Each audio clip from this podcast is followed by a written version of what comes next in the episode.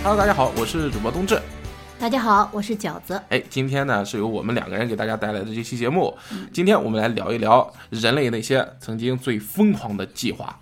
疯狂的计划，哎，非常疯狂啊！嗯，呃，首先呢，我们先聊一聊这个关于第一个我们脚下的这片土地，关于一个前苏联的计划——哦地球望远镜。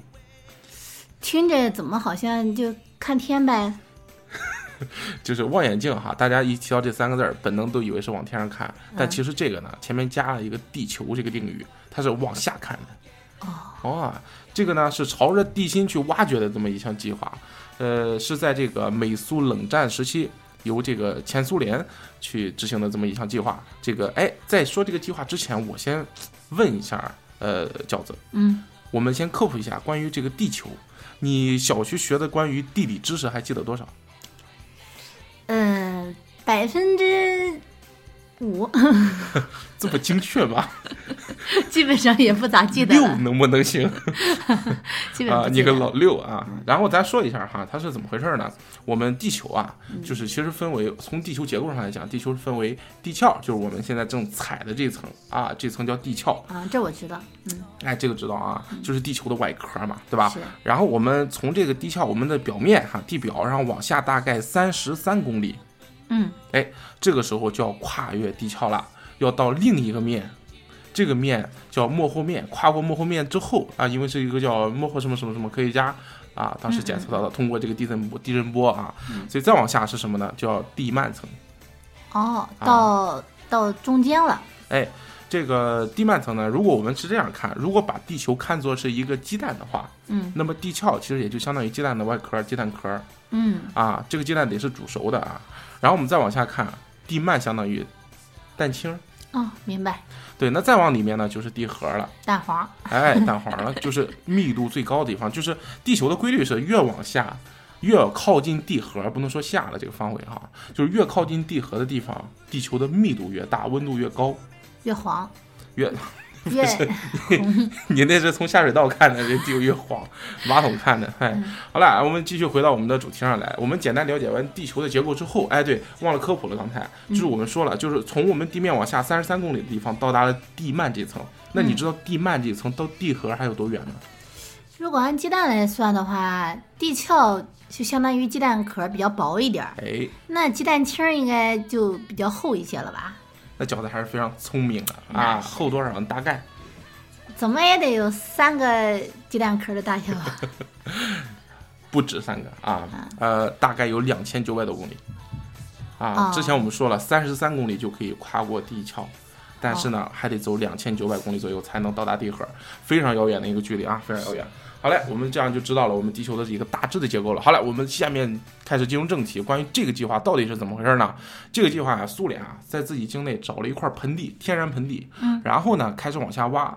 他为什么闲着没事往下挖这个呢？其实我这样说一句话哈，我不知道这个饺子你认不认可这个这句话？嗯，人类对于月球的了解，对于月球的了解，其实是远远大于对于自己地球上的海洋的了解的。这句话认可吗？认可吧，就是我没有去过月球，我只是听说美国上过一次。啊 其实，呃，话是这样的，就是月球啊，因为我们每天都能看得到，嗯啊，无论你是用高倍的望远镜也好，还是我们真正的派飞行器和这个宇航员到月球上去采集样品也好，嗯月球非常的简单，基本上它是什么样子的我们都能看得到，而且它的材质我们能够取样到。但是从大洋的这个海洋平面以下五百米以下，基本上就是人类进去了。五百米，对啊，呃，说是五百米，就是人类没法自由的活动在五百米以下了。也就啊，但是你说能不能到？那当然能到啊！你包括我们，我们祖祖国有这个我们国家的这个蛟龙号，是吧？啊下得很深，是吧？对对，然后呢，包括之前前前段时间出的那个事儿，知道吗？啥呀？一群富豪，好几个富豪坐着那个小型潜水艇去下面看泰坦尼克号的那个残骸，结果嗯没上来，全都这个有所耳闻。啊，就是这个当时是一个社会这个新闻热点嘛。嗯然后他们下了也就是三泰坦尼克号，大概三千六七百米，是对，大概是一个平均的海洋的一个深度。嗯，我比较好奇，他们下去之后咋就没上来？是压扁了还是？呃，就是因为密闭，就是那个气舱的，就是他们乘坐的那个呃潜水器的气舱的密闭问题，导致了失压，然后因为外面的压力太大了，啊，一下把这个爆了，内爆了啊！他们那么啊，我们跑题了，我们啊跑题了，我们跑题了，我们回来啊。就我们今天探索的是什么？是怎么就是为什么前苏联要挖这么一个洞哈？啊因为当时是一个非常特殊的时期，是美苏的冷战时期，大家从各个方面啊，美国和前苏联两个人都在比拼到底谁更厉害嗯啊，这种一种象征意义更强吧，好像是对全球的一种自己的这个能力的展示。嗯就你看我比你厉害，就像两个小朋友在那儿啊，就是我我哥哥。是吧？能那个啥啥，你你哥哥可以吗？啊，我哥哥能方面的比拼，啊对他，他是两边在不断的炫耀嘛，直到有一个小朋友喊出来：“我哥哥敢吃屎！”另一个人就沉默了。啊嗯，换谁换谁都沉默。啊，我们就是，呃，话说的有点什么了，然后回来哈，继续回来。这个，呃，当时呢，就是大家在不断去比拼，各个领域都在比拼嘛。然后这个时候，然后呃，美国其实已经捷足先登了，它在航空领域最早是苏联确实领先了一步，但是随后呢，美国弯道超车，在航天领域就是把苏联远远的甩开。嗯啊，这时候苏联发现，其实如果再想从这个赛道往前超，挺难的了。那么你去天上，我就往地下走，嗯，对吧？然后地球对于人来说也是未知的，是的，也是满是神秘和不解的。哎，哎，所以说那就我们找一个盆地往下挖，嗯，挖呀挖呀挖，在大大的花园里边挖呀挖呀挖，结果就是他们最终挖到了什么程度呢？你猜一下，最终挖到多少？呃，这个我先跟你说这个跨度啊，整个这个跨度是二十接近二十年的这么一个时间，挖了二十年，对，挖了二十年。二十年一天 一你要这样算，那就没边儿了。我跟你说，那就挖透了。不是一年吧？哎我不知道他他们这个技术到什么程度啊？啊，你就估摸着大概吧，因为它越往下难，我跟你这样说哈，因为越往下肯定难度越大，因为我刚才说了嘛，越往下密度就越大，就是你用什么来挖，就很难了，是吧？对啊，因为你的岩石层可能比你的钻头都硬，你怎么挖？然后第二个呢，就是里面温度太高了，一般的金属在里面时间一长，它就会融化。嗯嗯嗯有一个数据是每往下挖一千米，嗯，温度会上升三十摄氏度。哦，那你想嘛？所以说，来你来说吧，大概挖了多深呢？一千米，这个你也太看不起人家了，一千米，一共啊，就是地壳都三十三千米，对吧？然后地幔两千九百多千米，哦你就挖一千米，十千米不一万米，一万，这个换算单位之间经常会转换 转换出现混乱啊，就是一万米左右啊，确实悬殊不多了啊，大概是一万三千米，也就是十三公里左右。二十年挖了十哎三公，里，已经非常非常难了。那钻头啊，一天得换好几个，那都是钱呀，白花花的银子呀。它钻一会儿就就钻头就坏了，非常难。下面的密度非常大，温度非常高，而且哈、钻到这儿的时候，嗯，还引出了另一个灵异事件。哦，哎，这个我感兴趣，来说说。这个我们如果这个。呃，稍微可能喜欢搜搜集这方面的信息的这个喜欢灵异的小伙伴，可能应该都知道了，因为这个应该当时传播面挺广的啊。嗯据说是传这个挖到一千一万米以后啊，嗯，从地下的探这个这个探测器里面传来了一些非常奇怪的声音。哦，哎，这个录音呢现在还有，如果你想听的话，我可以现在放给大家那我听一下呗。啊。然后这个声音呢，大家先我先放之前跟大家做好预警哈，高能预警哈。嗯，这个声音呢被传说是人类挖到了地狱，这是来自地狱的酷喊。他从哪儿挖的？从从地下挖的，从盆地，从俄罗斯的一个就是哦，那有可能挖的是地狱。如果在咱这儿，肯定是阎罗殿了，是吧？你这还带有宗教啊在里边啊，啊挖挖的这个过不是一界了。类人。呃，然后呢，挖到这儿之后，出现了一些非常奇怪的鬼哭狼嚎的声音，哦就像是来自地狱的哭喊，很多人很多很多的那种怨灵的哭喊声嗯，啊。当然了哈，这个如果各位小耳朵这时候你做好心理准备了，那么我们倒数三二一，来一起为你播放这段声音，来三二一，啊。我这个声音哪儿都能找，哪儿都能找。就是大家如果感兴趣的话，可以去网上找一下，一找一搜一大堆哦，我也是手边没什么趁手的东西。不然就被打了是吧？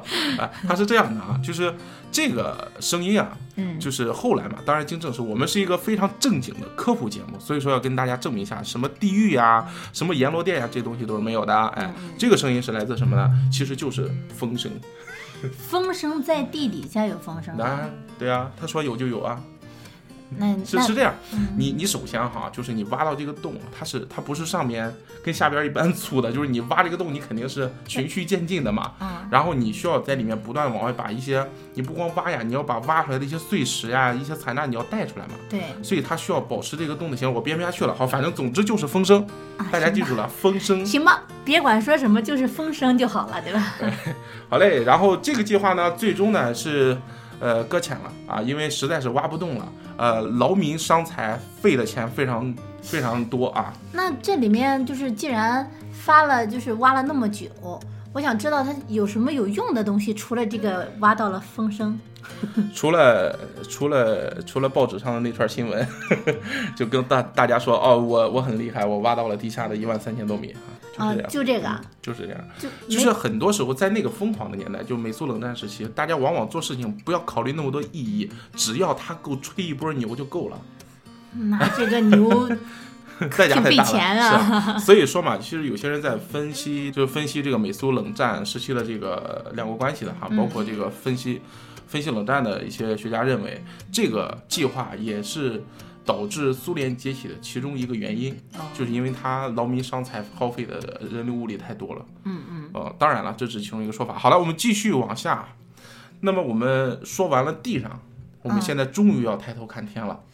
哦，刚才那是第一个，对，我们现在说第二个计划喽。来吧，来，我们第二个计划就更疯狂了，啊，炸掉月亮。这 咋回事啊？嫦娥和后羿得罪谁了？不是？这一看就是寻仇的，是吧？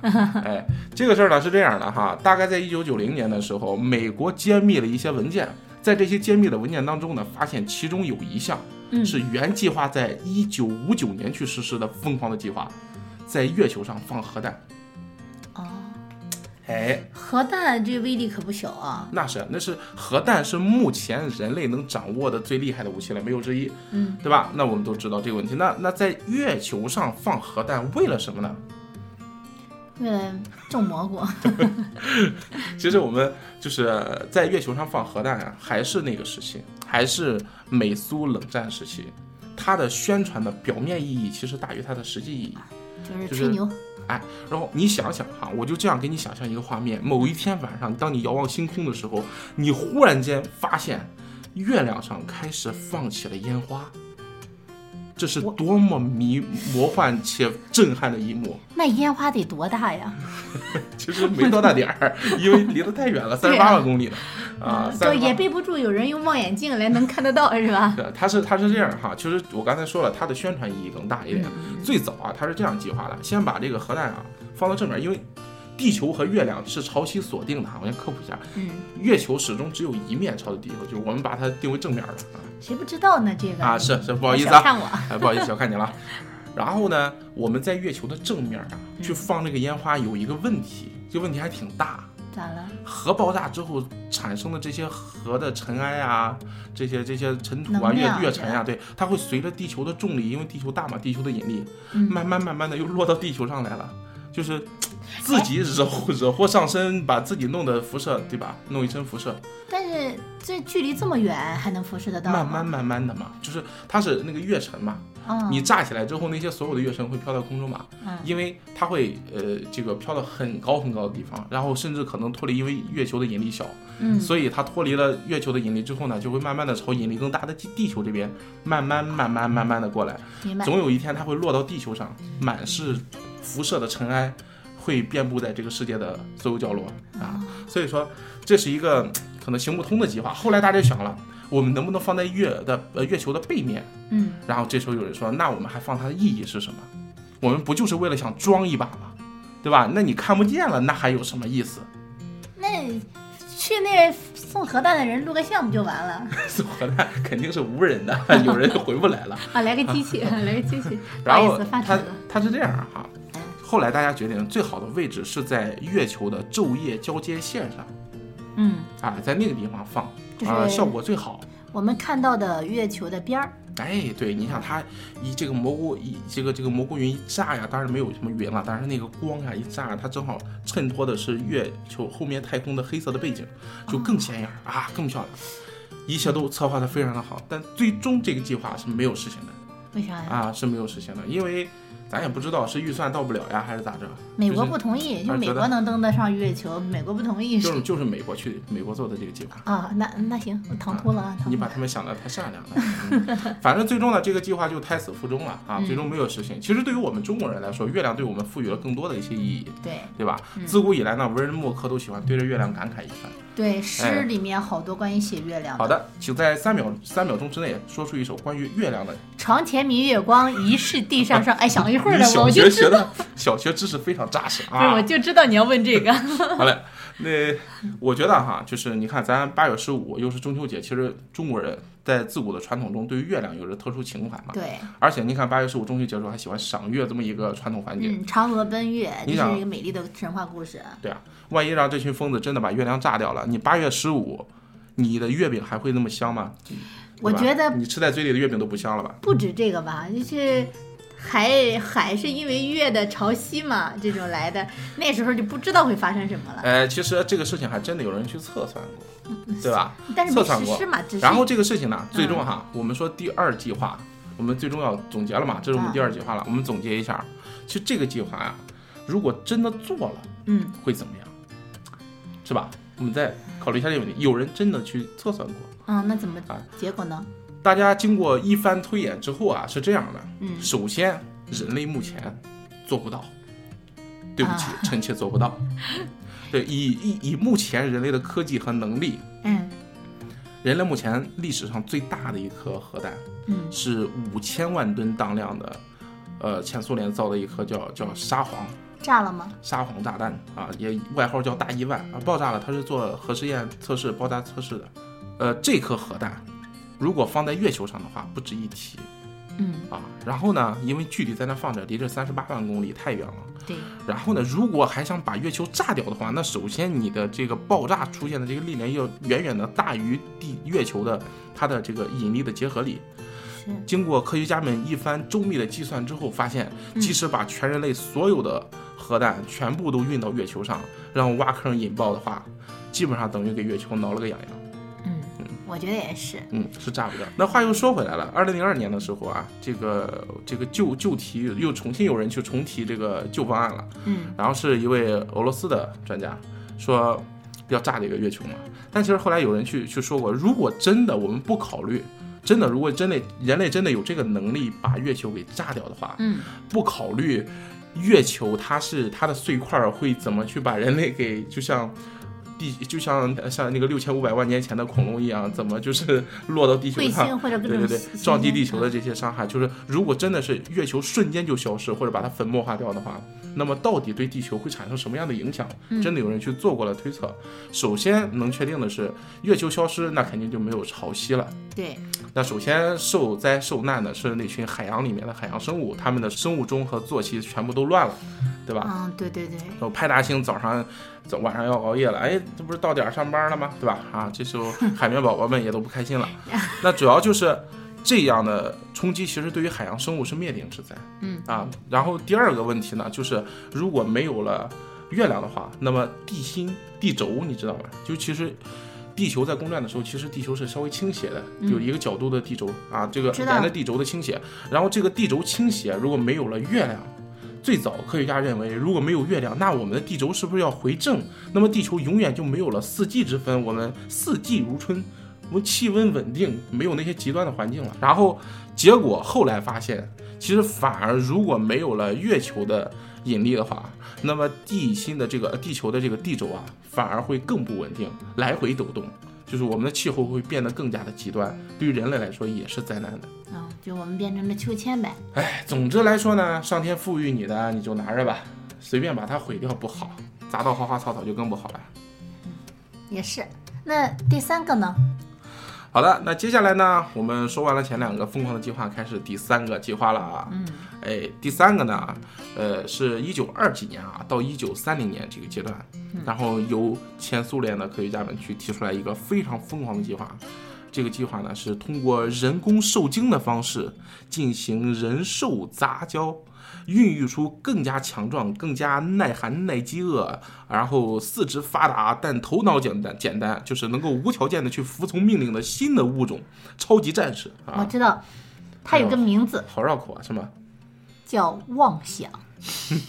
那首先说到这儿呢，我们要不得不提的一个概念叫做生殖隔离。啊，嗯，就是我们人和人啊，就是同物种之间能够去基因交流和繁衍。嗯，但是，一旦你跨过了物种，那么基因上的这种差异就会成为一种繁殖、继续繁衍的壁垒。就是挡在这儿，不可能发生这个事情。对，即使哈，即使就是，就是他为什么他阻止的这个事情，是因为每个人的基因的序列都是排序是不同的。嗯啊，D D 不是没，就是，呃，物种之间的 DNA 的排序的序列是不同的，嗯，并且呢，就是它的基因组的这种表达模式、表达方式也都是不同的。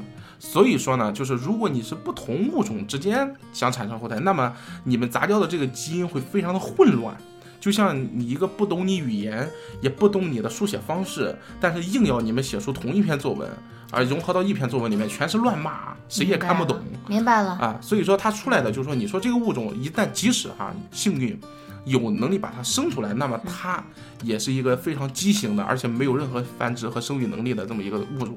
啊、我想起来了一个，就是骡子和不对，驴和马。哎，对了哦，这是一个非常好的一个稍微，但是就是，呃，驴和马它们之间不属于完全的跨物种，它们之间的生殖隔离没有完全的生成，所以说它们会产生产生骡子这种后代，但是骡子这种后代就开始隔离了，它没有繁殖能力了。啊、因为它的基因不对，是吧？对因为走到它这儿，基因序列就已经开始出现一些混乱了明白了。啊，它就不能再继续生育了。所以呢，就是物种之间是这样的。所以有些人呢，就是我之前哈，就是我们说点题外话了啊，之前听过一些非常匪夷所思的呃人类和外星人的接触事件。其中呢，有些人说啊，我在睡觉的时候刚洗完澡，一身香喷喷的，忽然间被一个 UFO 抓走了。哇，一个长得非常丑陋的外星女人把我那个叉叉叉叉叉了。哎呦，我好羞涩呀！哎呀，我好难受啊！我感觉我不想活了。首先不说这个外星的女人，她是以什么物质组成的，就是说，即使她和咱们人一样，但是生活在不同的星球、不同的领域，她怎么就是，她外星一样，她基因也不同啊，她她不一定是个人肉这种这种碳基生物是吧？哎，对，啊哎，你懂得还挺多啊。那肯定，他万一是个石头人呢？有点硅基生物啊。哎，就是说，呃，下面有条评论倒是觉得很亮眼，嗯就是你会对你家养的仙人掌产生性欲吗？嗯那那不会，但是少不了有有这种变态嘛。对，就是因为它不同物种之间已经产生生殖隔离了，基因序列发非常非常大的变化，基因之间的差异。那你一个外星生命都不是地球上的生物，你还不如地球上的仙人掌呢。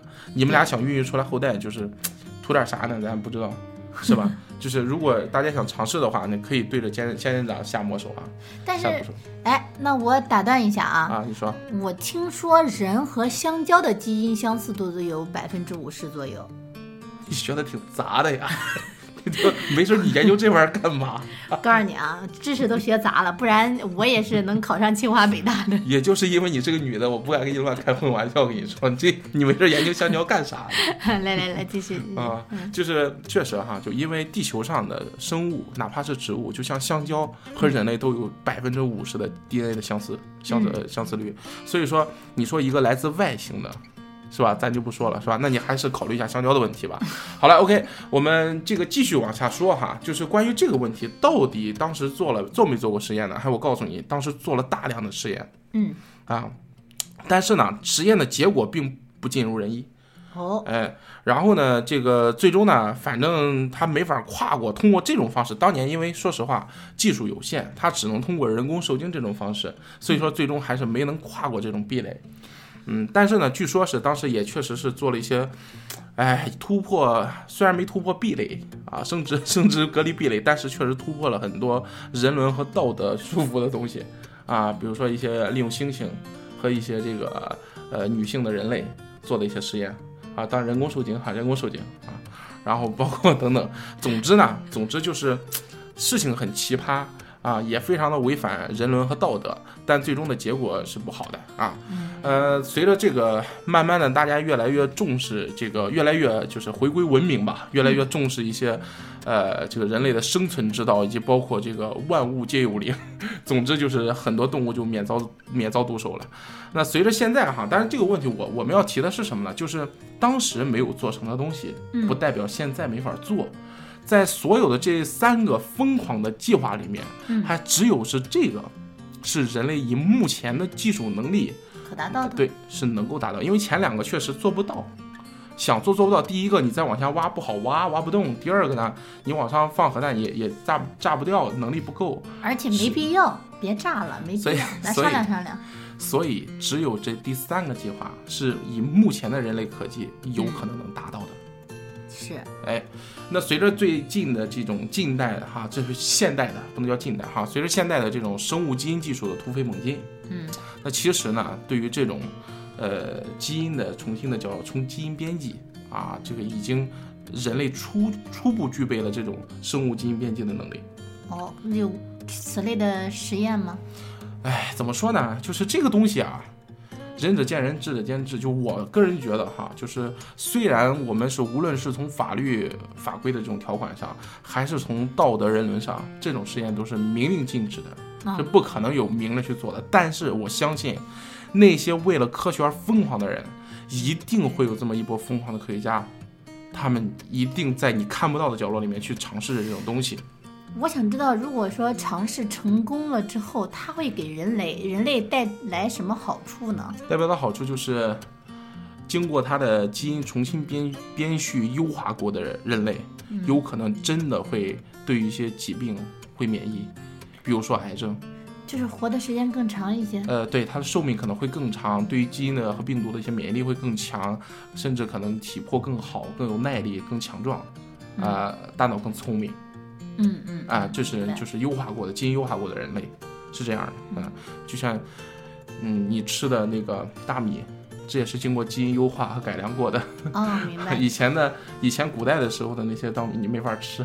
还有那些转基因大豆是吧？对，就是呃，它经过无数的这种基因改良之后，它的果实会更加饱满，味道会更好，然后更适合人类的消化等等啊。但是它已经不再是当初的那个样子了，啊。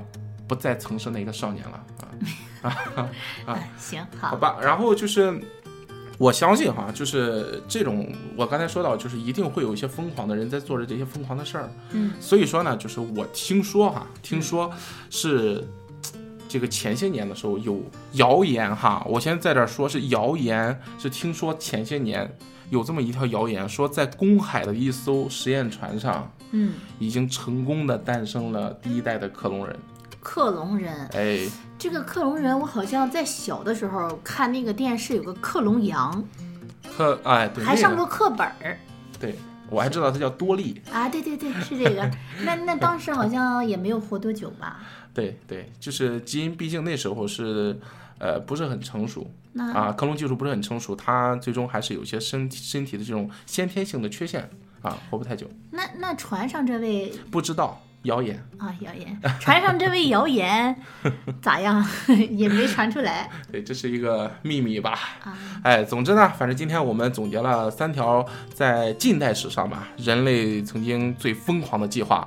呃，虽然不知道未来的人类的走向如何，还会不会产生这种更疯狂的计划，但是我相信科技的发展呢是把双刃剑，随着能给我们带来美好的生活的同时呢，我们也要警惕它锋利的刀刃。啊，对对对，好了，我们今天时间也差不多了，那我们本期的节目就到这儿了。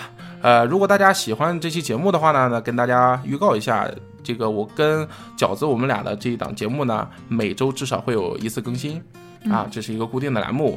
那如果你喜欢冬至和饺子的节目的话，也希望你多多啊点赞评论啊，希望跟冬至多多交流一下。嗯，对我们多多沟通，有什么想要听的呢，也可以在留言，你们能做到的。做到做不到的，那就做不到了。哎呦做不到的，我们要创造条件，一定要做到。哎，好嘞，听众至上嘛。嗯，好嘞。那么本期的节目就到这儿了，跟大家说声再见喽，我们下期再见。再见。